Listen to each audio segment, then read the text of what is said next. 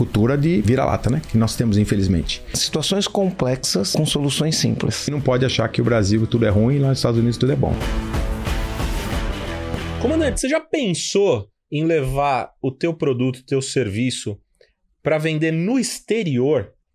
Bom, se você já pensou nisso, ou se não tinha pensado e quer começar a pensar agora, então se prepara, porque hoje nós vamos contar para você de que forma você pode fazer isso, e eu garanto para você que vai ser na prática. Nós conhecemos um outro contador de história igual nós aqui, e é um cara que que fez que tem repertório prática, isso, tem repertório. tem repertório e fez acontecer. Sabe do que tá falando, escreveu o livro, vamos, vamos, vamos falar quem que é aqui já. Então, meu nome é Rogério Valentim, tudo bem? Um abraço, André Dueck. E eu sou Marcelo Germano. Boa, então, ó, hoje nós vamos falar aqui sobre internacionalização. É possível vender no exterior? Vamos responder essa pergunta aqui. Será que sua empresa tem o que é preciso para vender no exterior? Como que a gente começa isso para buscar o sucesso? Quem está aqui para responder essas perguntas para a gente hoje é um verdadeiro especialista nesse assunto, que é o André Dueck. É... Hoje, é, o André, ele já é empreendedor há 37 anos, é isso? 37, é, né? Comecei a carreira 37. Empreendedor mesmo há uns 15. Há uns 15 anos, mas tem 37 anos de carreira. Foi CEO do grupo Fórum Triton aqui no Brasil. Ele também é fundador da Dueck Motorhomes. Olha essa história, gente. O cara tem uma empresa que fabrica motorhome. E também da Dueck Hilt nos Estados Unidos, além da plataforma de educação é, que você tem executiva, que é o OneBRZ, né? Isso, OneBRZ. Que e recentemente autor do livro Potência Empreendedora, que ele trouxe aqui pra gente também. Vamos falar um pouquinho de tudo isso daí. Certo, André? Bora lá.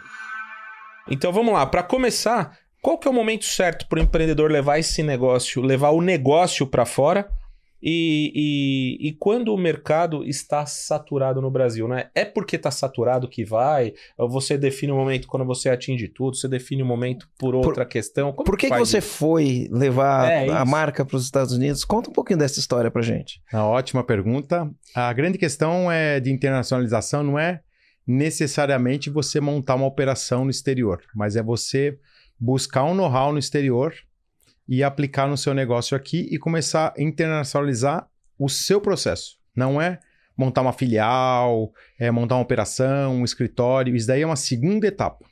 Então, uma coisa que eu desenvolvo muito no livro, né? A gente, através da minha imobiliária, a gente trabalhou, enfim, estamos 11 anos no mercado lá. A gente assessorou já 500 famílias brasileiras que se mudaram para os Estados Unidos. Então, a gente tem muito histórico, né? Do, do empresário, empreendedor, executivo que se mudou para lá, alguns investidores. Então é uma pergunta que todo mundo faz, né? E aí, o que, eu vou fazer aqui nos Estados Unidos?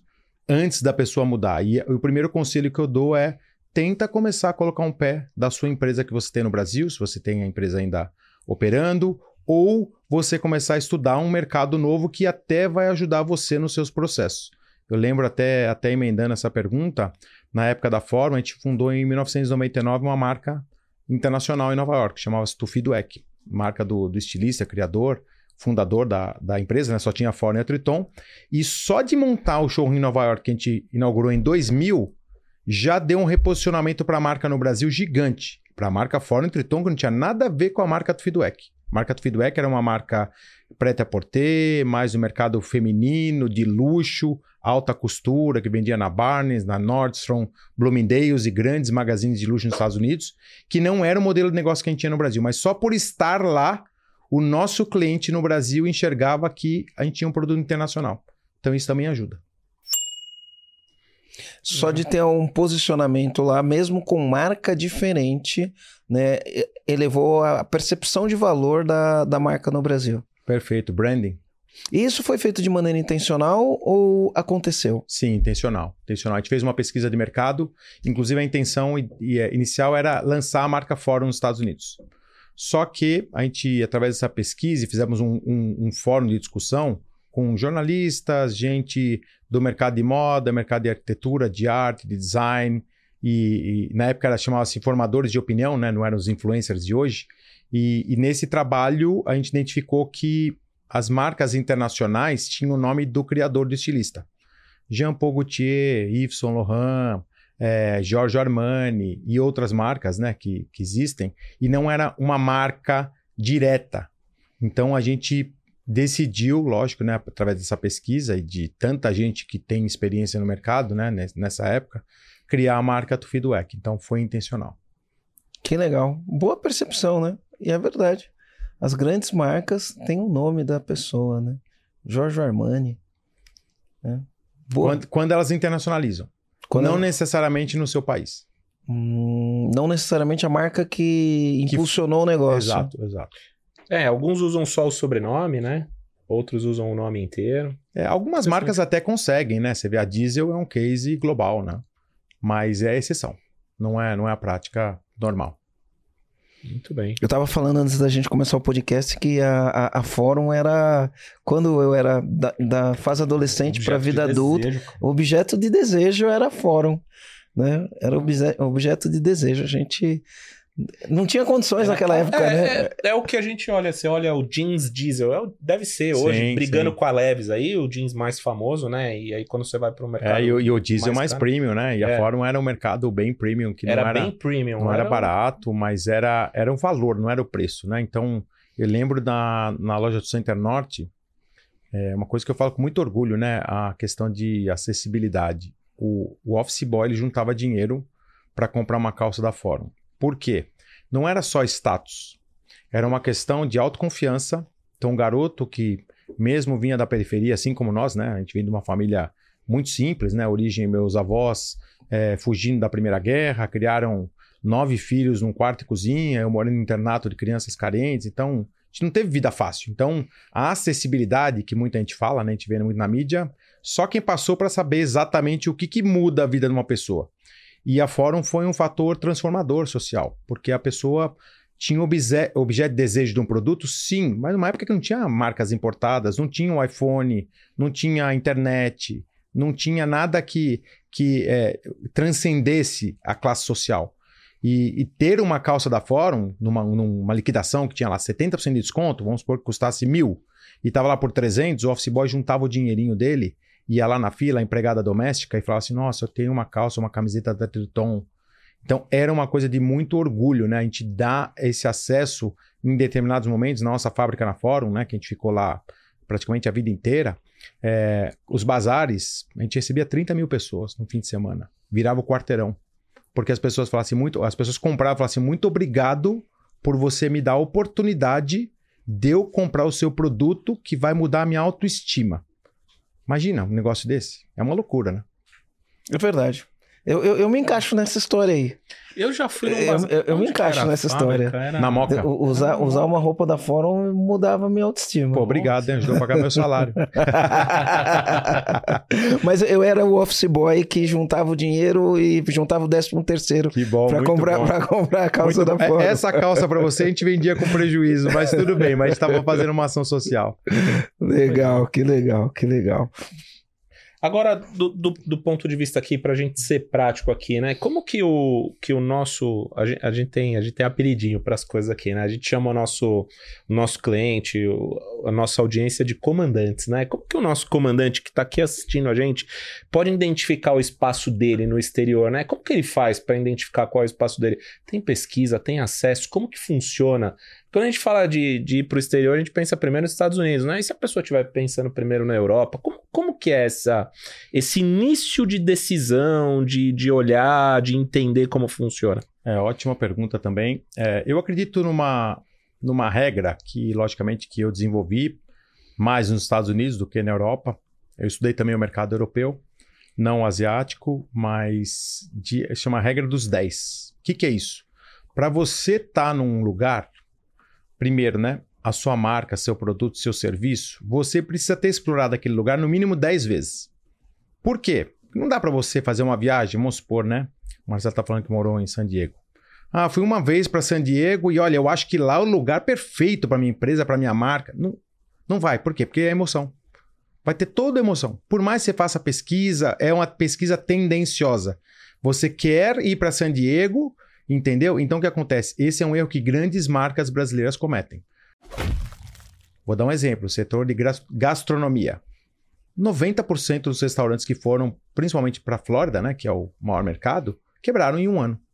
Por quê? Porque o dono foi para lá, passava férias, ah, que legal, que bacana, foi duas vezes, comprou um imóvel, falou: Nossa, eu vou montar meu restaurante aqui. Porque Tem muito tenho, brasileiro. Eu tenho 50 restaurantes no Brasil, eu sei tudo, tal. E aí não estudou comportamento do americano, não estudou ponto de venda, não estudou hora certa e não fez a regra dos 10. Tá lá 10 vezes pesquisando, indo em feira, participando de seminário, de congresso, é, indo lá no concorrente mesmo, batendo na porta e, e fazendo pesquisa de mercado, né? A Zara, quando entrou no Brasil era uma coisa super engraçada. Sexta-feira eu ia na loja, normalmente, né, os diretores iam na loja, e eu encontrava um monte de gente da Zara. Falei, e aí, o que estão fazendo aqui? Estão passeando na nossa loja? CIA.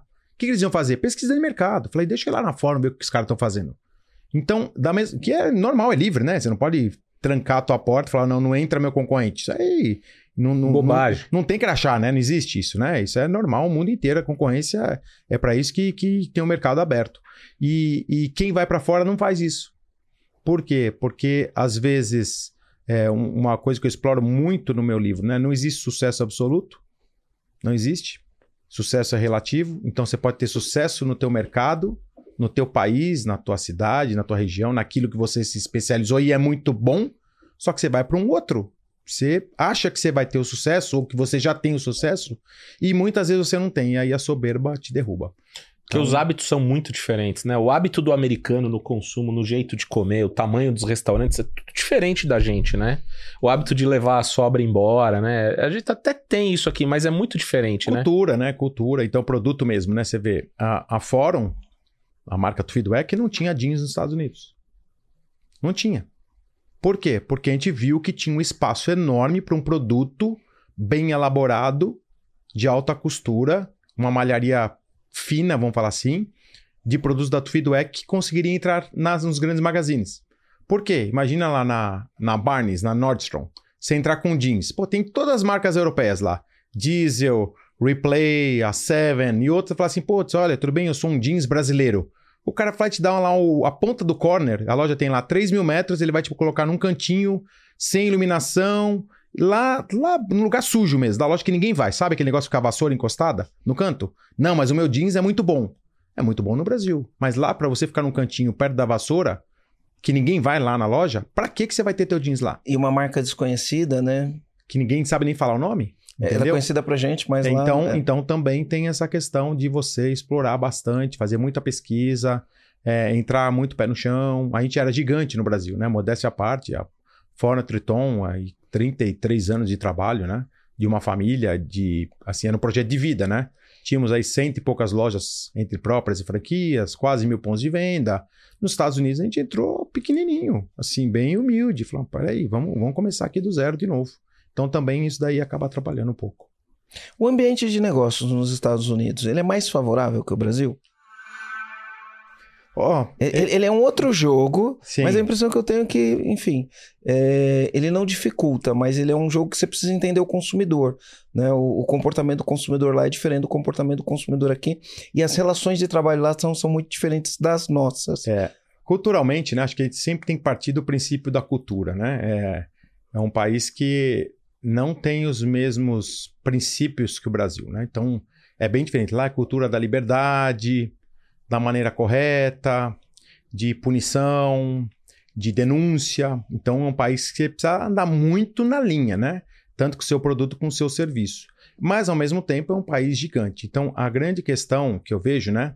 Os brasileiros, eu tinha uma visão muito equivocada quando eu morava no Brasil e eu queria morar nos Estados Unidos. País de primeiro mundo, tudo organizado, lá tudo funciona, a economia é gigante, o PIB, a, a pujança financeira, é o país do consumo, e o Brasil, nós somos é, super difícil aqui, burocracia, imposto, confusão, muda política, enfim. E aí eu achava que lá era muito melhor. E o brasileiro era muito pior. Cultura de vira-lata, né? Que nós temos, infelizmente. Eu, uma das coisas que eu mais levanto no meu livro é exatamente isso: é o empreendedor brasileiro ao redor do mundo, que nós temos que ter muito orgulho. E eu fui lá para provar, não só para mim, mas muitas pessoas que eu acabei ajudando ao longo desses 11 anos nos Estados Unidos, que o brasileiro é muito bom. E aí o ambiente, o ambiente não muda muito. Por exemplo, São Paulo, né? A gente está em São Paulo. O cara que é guerreiro em São Paulo, começou do zero, empreendeu, cresceu, ele vai se dar muito bem nos Estados Unidos. Se ele seguir o mesmo princípio de garra, de criatividade, de inovação e nível de serviço. Por quê? Porque isso daí é o que o americano tem pouco. Então você tem que explorar o quê? O lado que você tem uma oportunidade. As forças, isso. Eu não vou querer explorar um lado. Lá, por exemplo, o sistema é super simples. Eu não vou querer fazer um negócio muito sofisticado porque eles não vão pagar. Não adianta eu querer fazer um software lindo, maravilhoso, complexo, e os caras lá têm o QuickBooks que ele paga lá 19 dólares por mês e faz a contabilidade da empresa dele. Não adianta. Então, o americano é muito simplista. Então, aonde que eu tenho que atacar?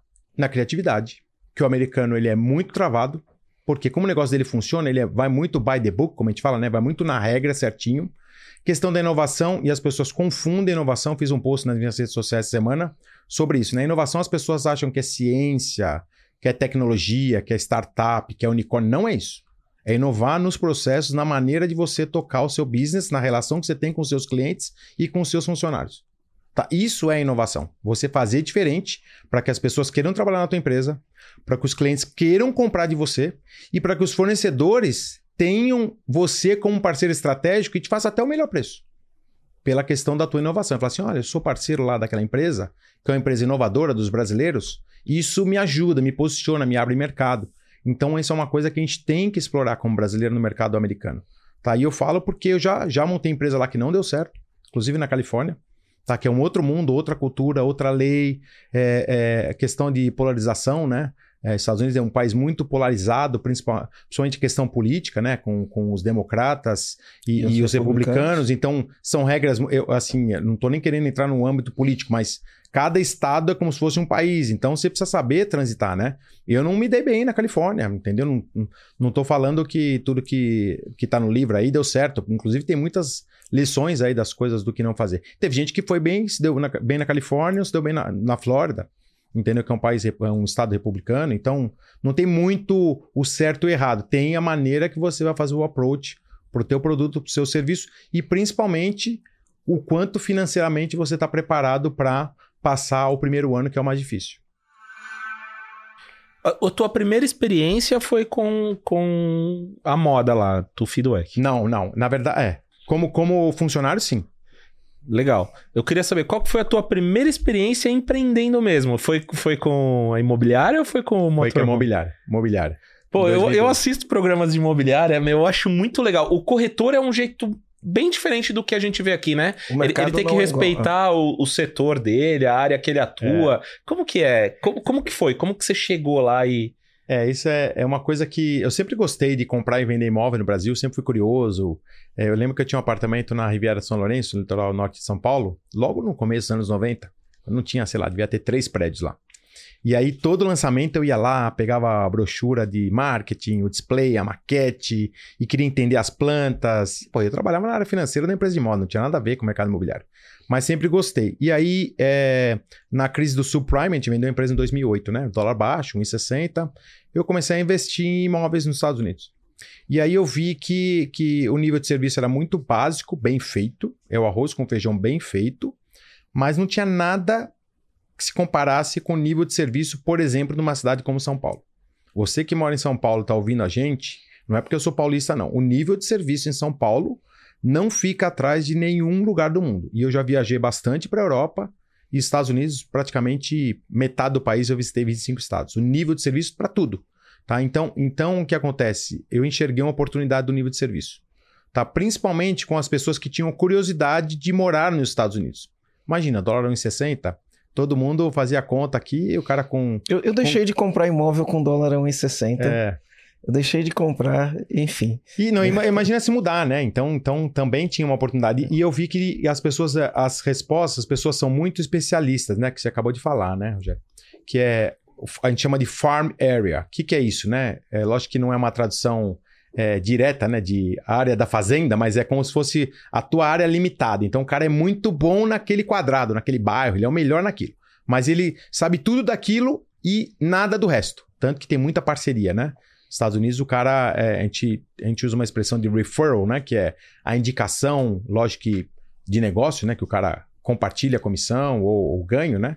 É, é, muito forte né, na cultura americana. Ele prefere ganhar menos e compartilhar do que ele tentar segurar o cliente e perder o cliente e não ganhar nada. que é um pouco da cultura brasileira, né? O brasileiro quer tudo para ele. A gente fala, né? O cara é meio fominha, né? Aqui, É. aqui o pessoal é fominha. E acaba perdendo. Lá, lá não, né? Você vê em praticamente 2 mil imóveis que a gente comercializou nesses 11 anos, eu acho que 1% foi quem te atendeu o comprador e o vendedor. Que a gente ganhou as duas pontas lá e os 6% de comissão.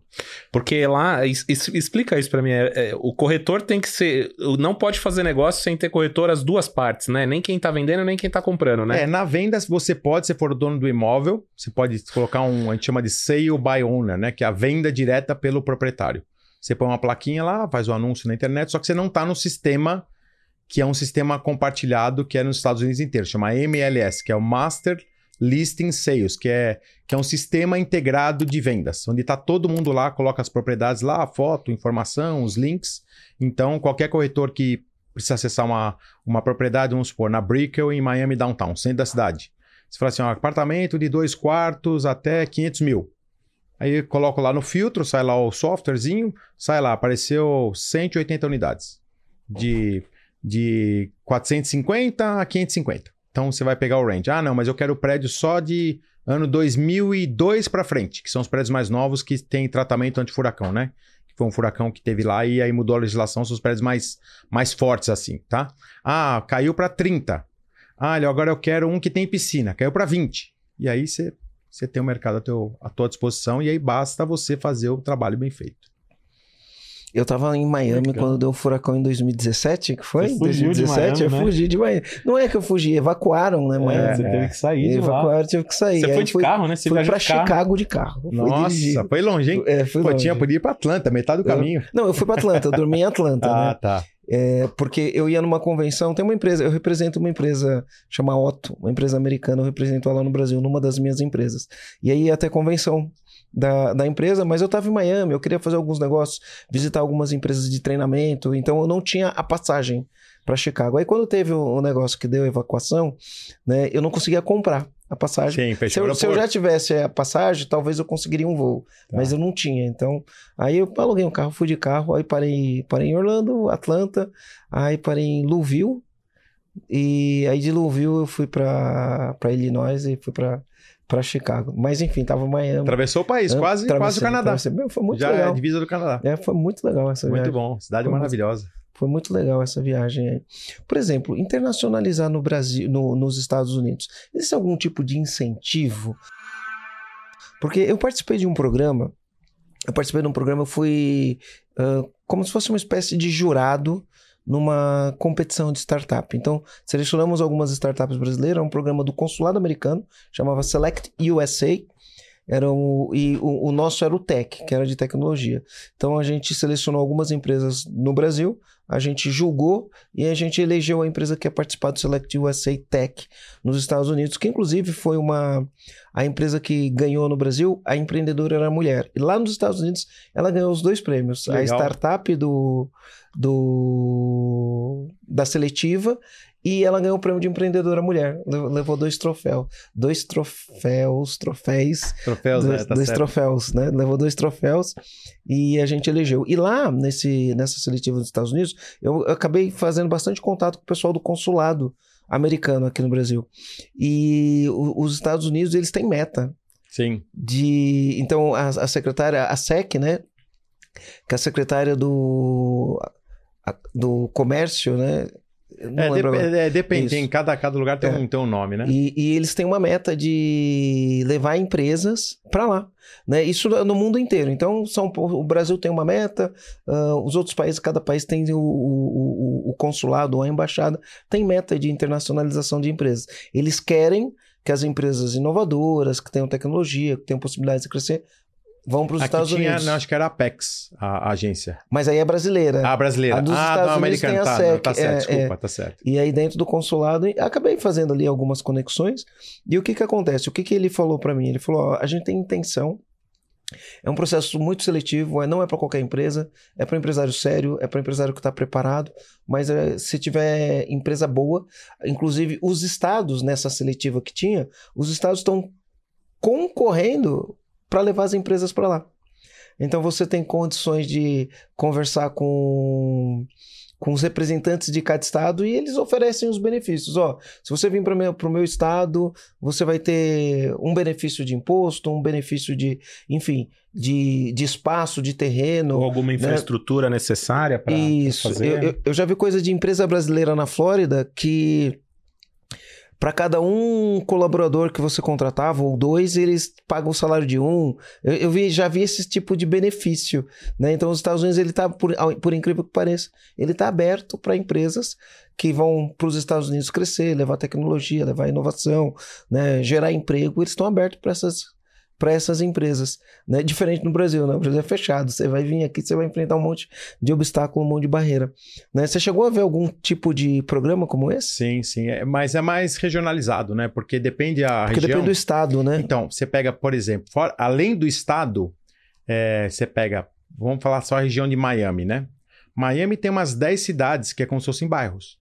Então você pega lá Sunny Isles, Bal Harbor, Bay Harbor Island, Surfside, Miami Beach, Miami, Coral Gables, é, North Miami, é, Coconut Grove, Key Biscayne, 10. Então o que acontece? Cada cidade dessa tem uma prioridade. Então, por exemplo, a cidade que eu moro, Boca Raton, eles não querem dealer de carro. Não querem. Então o que acontece? Além de não ter um incentivo, tem as barreiras porque eles não querem. Ah, mas é uma cidade que tem, tem um polo tecnológico na FAU, que é a Florida Atlantic University. Você vai montar, por exemplo, a, a sede da IBM mundial é em Boca Raton. A sede do Office Depot, que é a maior companhia de material de escritório, enfim, de insumos, né, de, de computação, fica em Boca Raton. Por que, que eles estão lá? Porque tem um incentivo do governo. Então, isso depende de cada cidade, de cada estado. Então, é, eles agem é, de acordo com a prioridade estratégica deles. É, não adianta você pedir na cidade de Boca Raton para você montar um negócio de carro, que eles não vão te dar incentivo. Ah, não dá, não dá incentivo, não, você está no lugar errado. Então aí você, por isso que eu falo da regra dos 10, né? Você precisa estar 10 vezes lá para bater e falar, ah, Boca Raton não deu? Então tá bom, vamos lá, vamos para outro. Vou para Delray Beach, vou para Palm Beach, vou para Pompano Beach, vou para Fort Lauderdale, vai bater na cidade. E, e sabe o que é mais legal? Você bate na porta e as pessoas te atendem nos órgãos públicos. E dependendo do teu projeto, você já marca uma reunião com o prefeito. Mesmo sendo gringo, entre aspas, né? Porque o brasileiro lá é o gringo, né? Então, isso é uma coisa bem interessante, mas o que você falou faz, faz todo sentido. Logicamente que tecnologia, né, que é um, é, um, é um free money, como a gente fala, né, pro, pro, pro governo, né, porque a estrutura não é que o cara vai montar uma fábrica gigante, nada. É um escritorinho, ele vai mandar o dinheiro e está gerando riqueza pro, pro, pro governo americano, né? Porque você vai pagar lá o imposto. E escala, né? É, escala, exatamente, né? Tem potencial de crescimento. Até porque a, a, os Estados Unidos perdeu muita mão de obra para a China e para a Índia. Bastante. Eu, eu, por exemplo, a mão de obra das minhas empresas são 100% no Brasil. Além da questão do orgulho brasileiro, é, a qualidade do brasileiro é muito melhor. E, obviamente, né? É, não vou ser hipócrita aqui, questões de custo, né? O dólar a 5 para 1. Então, então, o que acontece? Por isso que também tem um incentivo, porque começa a ter aí uma. E por isso que subiu muito a inflação também, foi porque tem, tem a mão de obra escassa, né? Então, subiu bastante os custos, a inflação, então eles acabam incentivando a, a ter mais mão de obra. O desemprego agora eu tinha visto em, na região de Miami, estava a menos de 2%. Pô, já, e faz, é pleno emprego, né? É, faz é três, três anos que a gente saiu da pandemia, não era não era para estar tá assim tão bom, né? Então, então realmente eles precisam incentivar, né? Porque não tem mais. Só não trabalha quem é vagabundo. É, Essa com, é a verdade. Com 2%. O que, que a gente estava olhando de Santa Catarina outro dia lá? 2,8% o índice de desemprego. E já de Santa é Catarina, pleno emprego. Já é né? considerado pleno emprego. Só não está trabalhando porque não quer. É. Ou porque não, não, não, não, não tá capacitado para o trabalho, né? O mesmo, um mesmo não capacitado, de... mesmo não capacitado. Vamos lá. Lava rápido. Não sou capacitado. Vou lavar, vou trabalhar no lava rápido só para passar o pneu pretinho no pneu. Os lava rápidos têm um déficit de mão de obra absurda. Absurda. Então, não é possível que ninguém consiga trabalhar num lava rápido. Então, eu acredito que existe muito vagabundo. 2%, vai, não é muito, mas existe. O cara que não quer trabalhar, quer ganhar dinheiro, mas não quer trabalhar. Até porque tem, também tem problem, é, programas assistenciais, né? Do governo que o cara pegou na pandemia e aí se ele, se ele trabalhar, ele perde o, a mamata. Ah, entendi. Então tem, tem, tem disto também. Tem. Já tá acabando, né? Porque eu acho que eram acordos que foram feitos e agora tá acabando. Então no final e, é talvez por isso volte que a trabalhar. É, ou volta a trabalhar ou vai, sei lá, vai pedir dinheiro no, no semáforo, né? Que é uma coisa que, que na pandemia aumentou bastante, né? É, cidades grandes, Miami até tem pouco problema disso, mas você pega na Califórnia, a, a, área de Los Angeles, São Francisco, a quantidade de mendigo na rua e pedinte é absurda, né? Até porque tem uma lei lá que é, que é bem complexa, né? A lei do pequeno furto até 950 dólares, não sei se vocês têm conhecimento, eu vi, né? Eu vi isso aí. Então, se o cara entrar no mercado lá e roubar até 950 dólares, ele é um coitadinho que ele tá passando fome. E aí o cara não pode trabalhar. Porque daí se ele é pego, fala assim, tá aqui, eu tô desempregado, sou, moro na rua, sei lá, é, moro numa região é, vulnerável. Ah, então tá bom, então você vai tomar uma multa, como se fosse uma multa de trânsito. Mas você não vai ser preso. Então isso daí também acaba atrapalhando um pouco. Pô, é muito louco pensar nisso, né? Os estados mais democratas. Os republicanos, eles são mais exigentes. E, e isso, para mim, isso daí tem um efeito devastador para a economia. Não, com certeza. Você vê a Califórnia, o, o, o êxodo da Califórnia é um dos poucos estados, o estado mais rico, né? Para quem não sabe, a Califórnia tem um PIB maior que o do Brasil. Os estados mais ricos do mundo, né? Seria, acho que a quinta economia no mundo, um estado. Eles estão perdendo muita empresa né? Você vê a própria Amazon, né? A Amazon tava com problema, eu ia, ia é, falar tá isso. Os caras Tesla, pulam no trem, joga tá, os, os, pacotes para fora. Tesla, Tesla agora foi para tá indo para o Texas, uma planta gigante, né? Já já estão desenvolvendo e outras empresas do silício, logicamente que ainda é um, um estado gigante, né? Muita pujança, é, mas isso daí a, muita gente está tá saindo de lá, né? Questões de segurança também, né? E logicamente ninguém quer estar num lugar que tem um negócio assim, assim tem, pra você ter uma ideia, em São Francisco, é, até fugindo um pouco do, do, assunto aqui, mas as pessoas pedem para você estacionar o carro e baixar os vidros, deixar o carro aberto. Porque daí o cara não quebra o vidro, ele abre a porta, vê que não tem nada dentro e não quebra o teu vidro. Então, a gente também não pode achar que o Brasil tudo é ruim e lá nos Estados Unidos tudo é bom. Não é assim, não. Legal. É problema tem em tudo quanto é lugar exato, do mundo, né? Exato. Problema tem em tudo quanto é lugar do mundo. É... Você, você lá hoje, você está no real estate, você está no negócio de motorhome, né? Como surgiu esse negócio do motorhome? Motorhome surgiu, surgiu de uma paixão pelo automobilismo, né? Que eu fui piloto, meu. O é. André é piloto, Marcelo. É piloto. É, eu, eu me considero, eu me considero ex-piloto, mas dizem que não existe ex-piloto, né? Uma vez piloto, piloto, dá um, um volante lá e um motorzinho com câmbio, a gente vai estar... Tá vai estar tá acelerando, né? Logicamente na pista com segurança.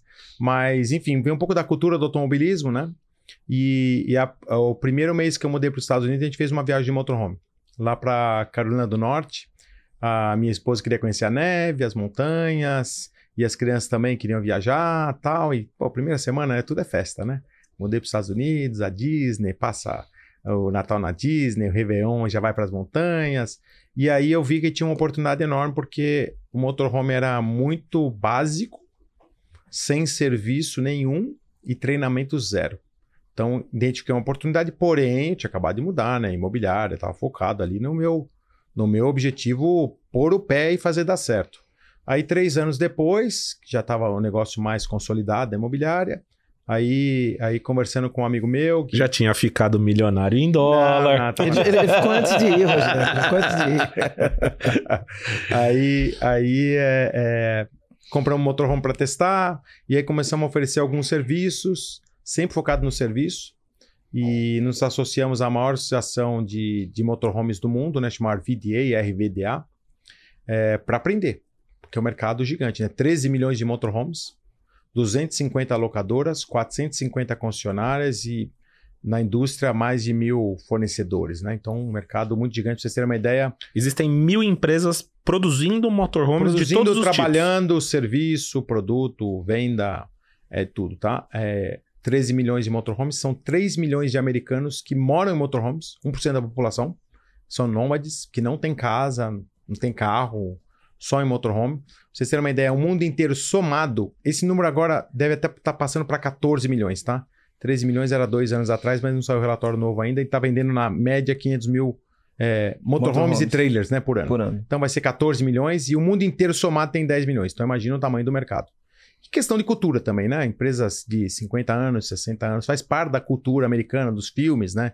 Que a gente assiste, do estilo de vida mais outdoor. O americano é mais simples mesmo, né? Ele vai lá, ele come no descartável, ele joga fora, é, ele não, não tem muita, é, muita exigência nessa questão, né? Então encaixa bastante com, com o estilo do motorhome, né? E, e, menos tecnologia, mais natureza. Então, isso daí acaba, acaba é, trazendo aí muita, muita gente que tem essa, essa ideia de fazer uma viagem de férias, né? De desconectar um pouco. É, e aí, é, não tinha isso para os brasileiros. A gente foi a primeira locadora de sócios brasileiros. Na verdade, a gente não fabrica, a gente só é, aluga e vende é, propriedade compartilhada. Tá? Que eu posso até explicar um pouquinho melhor. Mas a gente, a gente foi a primeira locadora de sócios brasileiros baseada no serviço. Então eu falei com meu sócio, né, o Flávio, ele tinha morado na, na Suíça há muitos anos, executivo de multinacional, foi morar lá, teve uma empresa de varejo, né, um, um tipo desses check cash, que é como se fosse uma factoring dentro de uma loja de conveniência, lá é muito comum, né? E aí tinha vendido, eu falei, ah, vamos montar um negócio aqui, ele gosta da operação, um cara que é bem interessado para essa parte é, de detalhe, de engenharia. E aí a gente montou a Dueck Motorhomes em, é, em agosto de 2015, com o objetivo de ser a empresa número um nos reviews. Não era ser a maior. Era ser a que te prestasse o melhor serviço baseado em uma experiência cinco estrelas. E aí, é, oito anos depois, eu falo com muito orgulho, né? Não é para querer nos gabar, não, mas a gente tem que ter orgulho de ser brasileiro mesmo, tem que levantar essa bandeira. A gente é companhia, companhia número um do mundo em reviews no Google, no Facebook, no Yelp, no Outdoors, que é uma plataforma tipo Airbnb dos motorhomes, e no TripAdvisor, com 4.9 estrelas de 5. Então foi baseado no nível de serviço. A gente não tem capacidade financeira para ser uma empresa gigante, como tem a maior empresa do mundo lá, com 4 mil motorhomes, a gente tem 15 na frota. A gente não tem 30 filiais como eles têm, ou 10 como a segunda tem. Um mercado super concentrado, duas empresas representam 80% do mercado. E as outras 248 brigam por 20%. Então, aonde eu vou conseguir concorrer com eles? Branding, não consigo, porque os caras têm 50 anos, vou demorar muito. Estou construindo nosso branding, lógico, né? É, experiência que eu tive na Fórum, né? Até, até o próprio é, sobrenome ajuda, né? Toda a parte de, de logotipia, de cuidado, detalhe, mas a gente está no mercado gigante. Com 15 motorhomes, a gente não vai conseguir fazer um branding tão sólido com produto, mas eu consigo com serviço. E no digital. Então foi aí que a gente atacou e a gente conseguiu crescer bastante nesse período. Comandante, quer ter mais clareza da sua empresa, entender quais são os obstáculos que você tem pela frente e como superá-los? O EAG preparou para você uma coisa exclusiva. A gente tem aqui um diagnóstico completo e gratuito. É só você clicar aqui no segundo link desse episódio e agendar uma sessão com um dos nossos especialistas. E aí lá você vai receber o seu diagnóstico completo com os planos de ação que você tem que fazer para superar esses obstáculos. Estou esperando você lá. Hum, fala mais, no digital. É Quais isso, foram as boa, estratégias? Boa Até pergunta. o teu livro fala assim, né? Potência empreendedora. Cria uma estratégia eficiente, desenvolva uma tática inteligente e gere altos resultados na sua carreira e nos seus negócios. Eu acho que tem um pouco disso que você falou, né? Uh, então você utilizou ali o digital para vender esse serviço, né? Então tem aqui um pouco disso: estratégia, tática, estratégia eficiente, tática inteligente e altos resultados. Como é. que é isso daí? É, a, a, eu sou muito a favor da. A gente, eu criei um método, na verdade eu nem sabia que eu tinha criado, tá? Quando a gente escreveu o livro, aí que o, o Book Advisor me falou: pô, tem um método aqui, uma metodologia. Até a própria Roseli, né, que é a, a, a dona da, a dona da, da editora, editora gente, gente, né, que, que acreditou muito no projeto do livro, né? Até agradecer a editora gente. O livro é, se tornou um best-seller em menos de dois meses, que é uma surpresa, né? Até para quem é, não está no Brasil no dia a dia, né? Mas foi, foi um, uma, uma, uma boa surpresa, porque as pessoas estão realmente aproveitando e indicando, né? Livro é muito boca a boca, né? Mas a questão, voltando para isso, né? É tudo muito simples. O ETO, né? Que é estratégia inteligente, tática eficiente e operação simplificada, que é o seguinte: você não precisa ter estudado em Harvard, uma faculdade de primeira linha, ter nascido no berço esplêndido, ter dinheiro, ter muita cultura, ter uma condição socioeconômico é, avançada para você ter resultado. Então, é, pra vocês terem uma ideia, do Eco Motorhomes começou um Instagram e uma planilha de Excel e um motorhome com 10 mil dólares. 5 mil eu, 5 mil Flávio, financiado. Foi assim que começou a empresa. As pessoas começam a empresa com um business plan muito parrudo, sabe? Eu sei fazer business plan, imagina. Fui diretor financeiro de uma empresa, o Flávio também de multinacional, business plan a gente fazia tranquilo. Todo ano. Não precisa nem de template. Todo, todo ano. Fazia fazer. eu e ele no Excel lá, vamos fazer no fim de semana. Mas não adianta fazer um, um, um business plan super complexo se a gente não está testando o mercado. E como que a gente vai testar o mercado? Comecei com o Instagramzinho. Quanto custou? Zero. O mailing de uma empresa lá que chama Wix, que paga lá 9 dólares por mês. Não tinha website. E Excel e um, e um, e um e-mail do Gmail. Falei, claro, vamos ver se esse negócio vai girar no digital. E fazendo muita pesquisa no Instagram, no meu pessoal, né? É, pô, se. É, é, até tava, tava comentando, né? Imagina que é, as pessoas. Eu queria saber qual que era a oportunidade que eu tinha. E aí fiz lá uma, uma pesquisa, uma enquete. No Instagram e no Facebook eu tinha, sei lá, 10 mil seguidores na época. É, pô, você já viajou de motorhome? Mil pessoas responderam. 98 falaram assim, não. Falei, opa, então tem uma chance aqui dos esses caras que já me seguem, me conhecem, tá? De repente, é, você tem um me... você não, você que respondeu que não viajou, porque daí eu respondi, esperei a resposta, né, no outro dia, que era 98%, né? É, você tem medo de viajar de motorhome? 80%. Sim. Então identifiquei, 98 não viajou porque tem medo, porque 80% tem medo.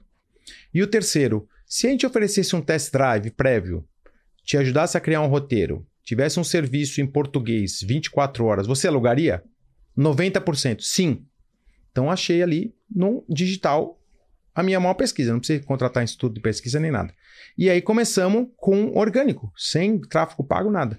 E aí a, a, algumas agências de viagem começaram a recomendar nosso trabalho, blogs de viagem, que vinham lá e faziam parcerias com a gente, a gente dava um desconto em, em troca de, de, divulgação, mas eles faziam uma, um, não é nenhum review, né? Que é depoimentos durante a viagem mesmo, muito honestos, né? De quando precisavam no serviço. E aí foi começando a crescer a empresa. Então o digital não foi sofisticado. Falar, não, nós contratamos, fizemos uma campanha, uma estratégia, uma agência. Montou não, um time de growth. Nada. Né? E, e vou falar, eu sou um cara de 50 anos de idade. Eu não sou dessa geração milênio, Z, que já nasceram no digital. Eu sou um cara híbrido, assim, sou um cara curioso, vou atrás, mas não é que eu nasci no digital, eu nasci no analógico. Entendeu? Eu era expert em Lotus. Vocês nem lembram disso, né? Eu lembro. Eu lembro. É antes do Excel, gente. Você está ouvindo a gente, Lotus não é aquela equipe de Fórmula 1, não. Entendeu? Era, era um era, sistema. Era um modelo de banco de. É, era de, um modelo de banco. É, de, de, de, de planilha, pré, né? De, pré-Excel, é. é. exatamente. Então, então não é que eu era digital, nada disso, entendeu? Então, então também teve que ter muito esforço, né? E, e, e acertar e errar. E, logicamente, uma foto bem feita, um texto bem elaborado, que isso daí também, gente, não é fortuna, entendeu? É só você usar um pouco criatividade, a tua garra, volta a falar, estratégia inteligente, tática eficiente e operação simples. Então o nosso digital foi baseado nisso também. Operação simples. Muito, muito legal. Sabe que como aqui... princípio de gestão, André, Uh, a gente, como princípio de gestão, eu uso aquele acrônomo, acrônomo acróstico, funciona para as duas, né? Que é o KISS, né? Quando a gente vai estudar gestão, uma das primeiras coisas que eu aprendi quando fui estudar gestão era o KISS, né? Keep it simple. Né? É, mantém as coisas simples, né? É. E você falou operação simples, né? E quando a gente vai para a literatura, quando a gente começa a se aprofundar na gestão, tem um, um, cara que ele é uma tremenda referência que é o Godrat. Ele escreveu o livro A Meta e a Escolha. E ele tem uma frase que essa frase me acompanha. Em muitas situações eu lembro dessa frase. Ele fala assim, ele fala assim, é, situações complexas você resolve com soluções simples. Perfeito. Né? Situações complexas a gente resolve com soluções simples. simples. Porque se a situação é complexa e você vai dar uma solução que é mais complexa que o problema, né? dificilmente você vai é, resolver o problema. Né? Não se resolve o problema com a mesma mentalidade com que ele foi criado. Quando você falou aqui, né, estratégia eficiente, tática inteligente e operação simples, né, isso aqui acendeu um alerta aqui na, na minha cabeça. Começou fazendo uma pesquisa no Instagram, na caixinha de pergunta, né? Simples. Simples e eficiente. É, e o, na época o Facebook ainda era forte ainda, 2015 isso. E aí o que acontece? Eu começava a ir nas, nas feiras de motorhome. Falei, ah, e agora, qual motorhome a gente compra? Ia nas feiras, filmava um, filmava outro, e aí começava a fazer a, a pesquisa de concorrência. Qual que você prefere, esse ou esse? Eliminatória. Esse ou esse? Esse ou esse? De 10, sobrava um. Qual que eu vou comprar? Aquele. Aquele que sobrou. Então, errava também menos no produto. E quem consome mais o serviço? São os brasileiros. É, hoje é meio a meio a companhia. é lógico que ao longo do tempo a gente tem aí quase 1.200 locações. É, no começo era 80% brasileiros, mas a gente sempre fez comunicação em inglês e português, que era uma coisa que eu sempre me preocupei de não só fazer um negócio específico para o público brasileiro, o site português e inglês. É, logicamente que o, o, WhatsApp o brasileiro usa mais, né? Então a gente faz a comunicação em português e o americano é no text message, né? No SMS. É, ou telefone mesmo, né? Mas a gente está preparado para atender nas duas, nas duas línguas, porque não é só o americano, né? Porque tem o, o europeu também, enfim, e espanhol também para os latinos. Então, é, hoje eu acho que é meio a meio. O, o, americano usa menos WhatsApp que o brasileiro? É, o americano só usa o WhatsApp para grupo. Só para grupo. E aí a comunicação é tudo no SMS. No SMS. Isso, text message que eles chamam. Que coisa. Né? A gente é tão acostumado eu, a gente ver o mundo tinha, com o nosso não, óculos, Eu já tinha né? ouvido falar que, o, que eu já tinha ouvido falar que o americano gosta mesmo do SMS, né? É. Mas agora você falando dá, dá confirmação para a história. E como que é processo logístico quando a gente vai? Porque a gente está falando aqui, você tem um produto, inclusive a locação e tal, você está vendendo serviço, mas tem um produto que envolve, legal, treino e tal. Agora, quando o cara vai inter internacionalizar, e é produto. Como que é o processo logístico? Como que é a logística nos Estados Unidos? Como que cuida disso? Então, a grande questão é dependendo do tipo de produto e qual o mercado que você vai fazer o seu teste. Não dá para você chegar lá e falar assim, eu vou distribuir para os Estados Unidos inteiro. Vai ser um erro muito grande, né? Você precisa testar um mercado antes para ver a, a, penetração do teu produto, né? O que, que o americano vai responder, porque você não vai estar tá fazendo o produto para um um nicho só de latino, né? Você pega o exemplo, por exemplo, da Oakberry, é, que é uma baita marca brasileira, né? Que, que tá indo super bem lá, começou engatinhando, pô, vamos abrir uma loja aqui, outra ali, uma no estado, outra na outra. Hoje eles já estão gigantes no mundo inteiro, mas é, a questão depois da logística. Então, não adianta também, volta a falar, né? A questão simplificada. Não adianta a gente também querer já saber como funciona a logística antes de testar um mercado local. E aí depois você vai para a logística. Então, tô dando exemplo aí do Ockberry, não é falar assim, olha, como que funciona aí para fazer a logística da minha fábrica lá no Nordeste, lá em, no Pará, para mandar para lá, como é que funciona? Eu fabrico lá, não fabrico? O açaí é, é um produto específico do, da região do Pará lá, não tem, não tem plantação de açaí nos Estados Unidos, no México, no Canadá, na, nas fronteiras, não tem. Entendeu? Então, a questão dele interna, você vai falar assim, pô, qual que é a minha questão logística? Eu vou ter um canal de distribuição próprio, franquia, eu vou estar nos supermercados? Ah, estou nos supermercados, entrei no Publix. O problema não é meu logístico. Eu vou entregar na, na, central de distribuição do Publix ou do Walmart e eles se viram. O meu planejamento estratégico está ter uma prateleira nos supermercados? Não. Estou dando um exemplo da Oakberry porque não está nos supermercados, tá? Eu não vou ficar esquentando a minha cabeça com um negócio que eu não está no meu planejamento estratégico. O meu planejamento estratégico é só ter loja própria? É quantas lojas por região? Ah, mínimo 5. Vale a pena eu ter um CD, um centro de distribuição, para essas lojas? Ou não vale? Vale a pena distribuir diretamente já para essas 5 lojas? Ah, tenho 50 lojas na cidade. Ah, vale a pena. Então, não tem uma resposta muito direta, né? Então, é, muitas vezes, o maior erro que eu vejo, principalmente dos brasileiros, é querer usar o modelo de negócio que eles têm aqui e já transportar para lá muito sofisticado. E o sofisticado não é dinheiro, é com excessos que não necessita e custa caro nos Estados Unidos. Mão de obra custa cara, logística não é barata nos Estados Unidos, entendeu? Ah, o imposto, não, não existe imposto até você é, é, ter lucro, não existe imposto até você ter lucro, mas não é o imposto o maior problema. Porque o brasileiro vem um pouco aqui, é, quando ele vai para lá, ele fala assim: Poxa, no, no Brasil, se eu fui lá e faturei um produto, não tive lucro, mas já paguei ICMS, PIS, COFINS, se tiver ISS ou IPI. Independente do lucro. Nos Estados Unidos você não tem isso. Você não paga imposto nenhum até ter lucro. Mas você, por não ter isso, você relaxa. Fala, ah, então é tranquilo. Então, é, a questão é só logística? É só produto? Não. A questão é ter uma marca. Onde você vai estar, qual é o teu posicionamento, quem você quer atingir, quanto tempo, entendeu? Então, você vê, é, é, é voltando aí no exemplo do Oakberry, porque é uma marca muito conhecida lá e que eu admiro muito, né? É, eles entraram com parcerias em eventos globais. Tem lá no Super Bowl, tem na arena do, do Miami Heat, tem lá na Fórmula 1 e outros eventos que tem a ver com o DNA deles, né? Esporte. E aí os caras começaram a ser um nome fácil, né? Oakberry, O americano fala Oakberry. Oak Carvalho, né? Oak, é, Oak é, Carvalho, é, né? Na verdade, é, é, uma marca que ele criou, né? O Oak do Carvalho e do Berry, né? Que é a fruta, né? Mas é um Oakberry, né? Então, então ficou mais fácil do que você também ter uma marca com nome brasileiro, que aí vai complicar, aí fica mais difícil. Então, para mim, a logística é um, é um ponto secundário. Mas sabe o que eu gostei nisso que você falou? A estrutura de pensamento, que é baseado em perguntas. Né? Você viu? Que ele falou. Sempre. Ah, legal, quero, quero ir para os Estados Unidos. Quero ir para os Estados Unidos. O que, que, eu tenho que perguntar? Né? É, aí você falou a pergunta: como que você vai distribuir? Vai distribuir através do Publix, né? Ou seja, uma, o Publix, para quem não conhece o Publix, é uma rede de supermercados que tem. Eu não sei se ela tem nos Estados Unidos inteiro, mas na Flórida ela é, é muito forte. É a maior da Flórida, é nos Estados né? Unidos inteiro. É, no, é gigante. No, na Flórida ela é muito forte. Ele falou: pô, se eu quero ir e quero ir através do Publix, eu não preciso de, de tanta logística assim. Mando para eles, eles distribuem. Não, loja própria. Opa, loja própria eu já tenho que pensar. Né? Eu vou ter que ter um centro de distribuição. Mas quantas lojas eu quero? Cinco? Bom, cinco eu não preciso de, loja, de centro de distribuição. Cinquenta. Ah, já preciso pensar em centro de distribuição. Mas vou começar com 5 ou vou começar com 50? Vou começar com 5, então não preciso do centro de distribuição. Essa estrutura de Sim. fazer as perguntas evita com. É, é, porque na engenharia reversa, né? Depois que a gente já sabe, aí tudo fica mais fácil, é o que eu sempre falo, né? O problema é você fazer engenharia reversa antes de começar, é. né? Para fazer as perguntas certas. É, mas desse teu... jeito que ele falou agora, é, ficou mais fácil. Ficou muito mais fácil. É, porque a, questão da, da estrutura simplificada, né? O business plan, lembra que eu falei para vocês?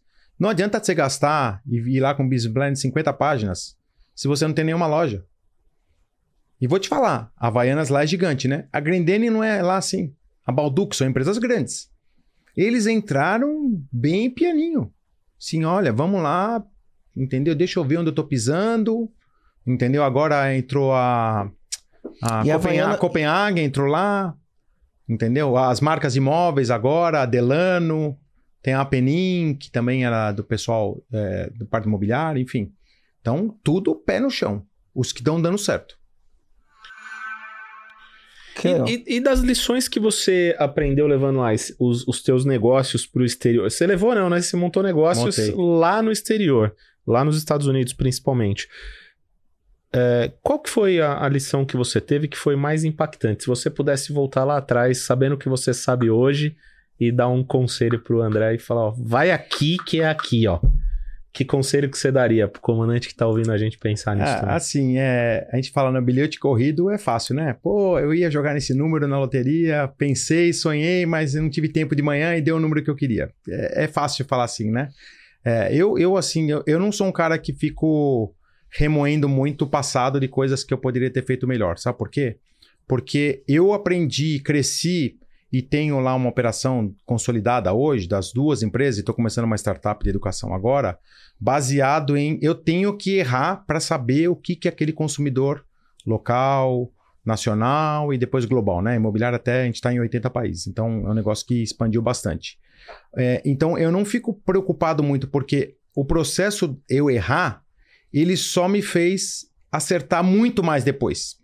Então, por exemplo, os motorhomes eu errei menos mas ele não alavancou tanto que nem a imobiliária. Então você fala assim, pô, o que você faria diferente na imobiliária? Pô, será que valia a pena eu fazer diferente? O que você prefere, errar menos agora e, e não crescer tanto ou errar mais agora e crescer bastante depois? Eu prefiro errar mais agora. E aí, e aí que acontece? O empreendedor tem que ter essa versão a risco. Fala assim, eu errei, mas cara, esse erro me fez acertar muito lá na frente. E eu aprendi isso com o automobilismo. O automobilismo é o seguinte, você vai lá, sai com o pneu frio, primeira volta, dá uma errada. As primeiras duas, três voltas, você passa um pouquinho da freada. Terceira, quarta, opa. Mas se você sair muito conservador, você não vai dar uma escapada, mas você não vai virar rápido. Você não vai saber qual é o real o limite. limite ali. Exato, perfeito. É, a tolerância ao erro é fundamental, né? A gente tem que calibrar, mas a tolerância ao erro é fundamental. Só que tem tipos de erros diferentes, né? Você tem um erro inteligente, que você está num erro de validação para entender como funciona, para entender o comportamento do consumidor. Esse é um tipo de erro totalmente aceitável e que impulsiona o empreendedorismo. Agora tem aquele erro que é o erro burro, né? Aquele erro por falta de processo, aquele erro que se repete toda semana, aquele erro que se repete todo dia. Escorregar né? na mesma casca é, de a banana. A gente fala né? assim, a gente vai escorregar numa casca de banana, é inevitável. Inevitável. Né? Não importa onde o tamanho que a gente esteja, o quanto a gente atingiu o resultado, uma hora a gente escorrega na casca de banana. O problema é a gente escorregar na mesma casca de banana, né? Todo santo dia, toda semana, todo mês, enfim. Esse é um grande problema. Exato. Pô, que papo legal, né? Que legal. Que legal. sabe quando mas, eu falo isso, o que significa? é que tá acabando, Mas sabe uma coisa interessante aqui, né? É, eu gostei muito do jeito. Ele, ele, tem um jeito simples de analisar, né? E perguntas inteligentes, é simplificando. Mas com uma profundidade. Né? né? Simplificando. Gostei desse negócio. Estratégia eficiente, tática inteligente, operação simples. Mas sabe por quê, Marcelo Rogério? Porque senão não conecta com a realidade das pessoas. Se você que vira um empresário e você, empresário, está ouvindo a gente, tá? Vou dar um toque para vocês, porque é, eu, tenho, eu tenho propriedade para falar isso. Não complica as coisas para mostrar que você é melhor que os outros.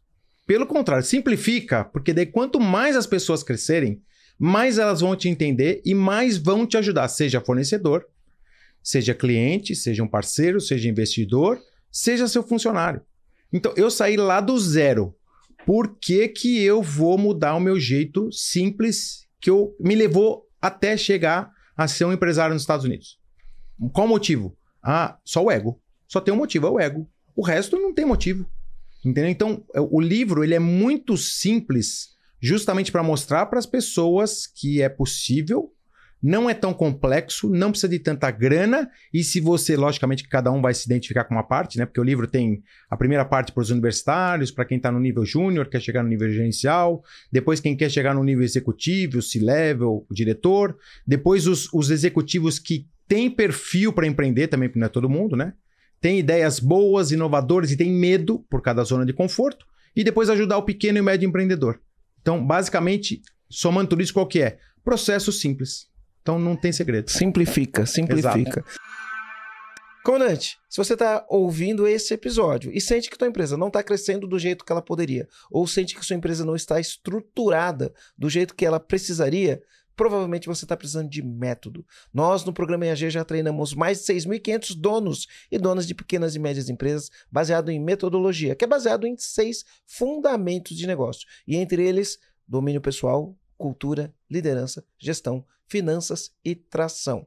Se você sente que um método vai trazer performance para tua empresa, você vai conseguir crescer do jeito que você queria, o programa EAG ele é certinho para você. Para você fazer a sua inscrição para participar do programa EAG é muito simples. Vai na descrição desse episódio aqui no Spotify, tem um link aqui, clica no link, preencha o formulário, o pessoal do meu time vai entrar em contato com você e a gente vai ajudar você a fazer sua empresa crescer do jeito que você quer e estruturada da maneira que ela precisa.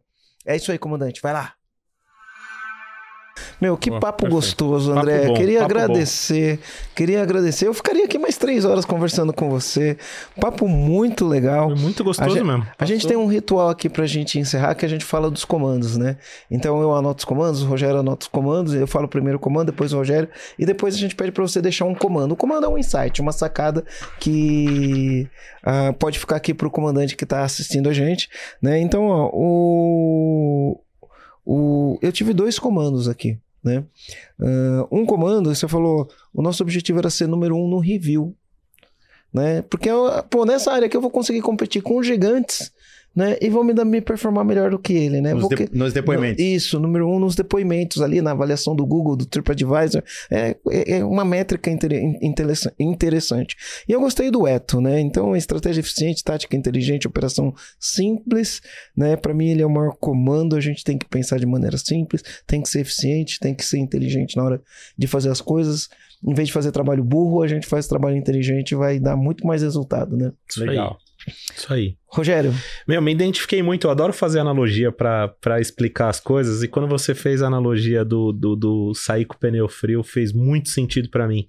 Então, se teste nos erros, né? Melhor começar errando mais agora para acertar mais no futuro do que ser muito conservador agora e aí não performar mais no futuro. Então, teste os limites, né? Claro que com responsabilidade, mas teste pneu os tá limites. frio, né? Pneu Tem tá frio. Né? Tem que ser responsável. É esse o meu comando. Muito Qual que é o seu comando? Deixa um muito comando bom, Muito gente. bom, Eu acho que é um pouquinho dessa, dessa essência que eu acabei de falar, né? De, de as pessoas... É, o brasileiro tem uma capacidade criativa e de empreende, empreendedorismo, digo do, da, do carrinho de pipoca, lá do, do camelô, tô falando do, da, da base mesmo, que, que a gente mesmo não dá valor. Então, o meu comando é para você que é microempreendedor brasileiro, executivo, estudante que está ouvindo a gente. O brasileiro é muito melhor do que nós mesmos nos autoavaliamos. Tá? O americano é bom, o europeu é bom, é bom, mas eles se valorizam. Então, se o americano bate palma, eu lembro uma vez até para finalizar isso. Eu lembro que eu comprei um carro. Um carro assim, ok, eu gosto de carro, né? E aí parei no farol, saí da concessionária, o cara começou a buzinar do meu lado, falei, putz, deve ter furado o pneu do carro, né? Acho que furou o pneu. O cara continuava buzinando e, lógico, por questões óbvias de segurança lá, vai abrir o vidro, né? Que aqui você fica com medo um pouquinho, em São Paulo, né? É, e aí eu abri o, o, carro, o cara começou a bater palma e falar assim: Hey man, what a nice car. Ele fala assim: pô, que carro legal que você tem. Pa congratulations, parabéns. Então o que acontece? Ele não sabia se eu era brasileiro ou americano, lógico, né? Então o americano bate palma para o americano. Então a questão do patriotismo, a gente não pode. A gente perdeu isso. Tá? Então, a gente precisa bater palma Pro brasileiro para o brasileiro. De, para nós, com o complexo de vira-lata. Nós somos muito bons. Muito bons. Tá? É uma pena que a gente não tenha os incentivos necessários. Mas, se a gente se unir como classe de. Para mim, empreendedorismo é uma ferramenta de transformação social. Eu tenho certeza. É essa disso. bandeira que eu levanto. Principalmente Muito empreendedor brasileiro. Eu tenho certeza disso. Então foi um, super, foi um super comando. Super comando. Obrigado. André, que valeu, legal, valeu cara. Demais. Muito bom. Eu que agradeço. Foi muito bom mesmo, cara. Mesmo. Foi demais, foi demais. Foi maravilhoso. E se as pessoas quiserem te achar, André, como que elas te acham? Ah, nas redes sociais, sou bem ativo no Instagram, arroba André Dueck, Dueck com K. No LinkedIn também, escrevo alguns artigos, um, um material um pouquinho mais, mais estruturado no Facebook menos e no Twitter eu falo só de automobilismo. Então tem, tem um pouco ah, para todo legal, mundo. Legal, vou, vou lá no Twitter. Eu sou fã de Fórmula 1. Não, não, não tanto do automobilismo americano, ou Fórmula Indy, NASCAR, mas sou fã de Fórmula 1, gosto muito do automobilismo. Tamo sou apaixonado. Que legal. Bora, bora assistir uma coisa lá. Show de bola. Então é isso, é, é isso aí, comandante. Valeu, Valeu. comandante.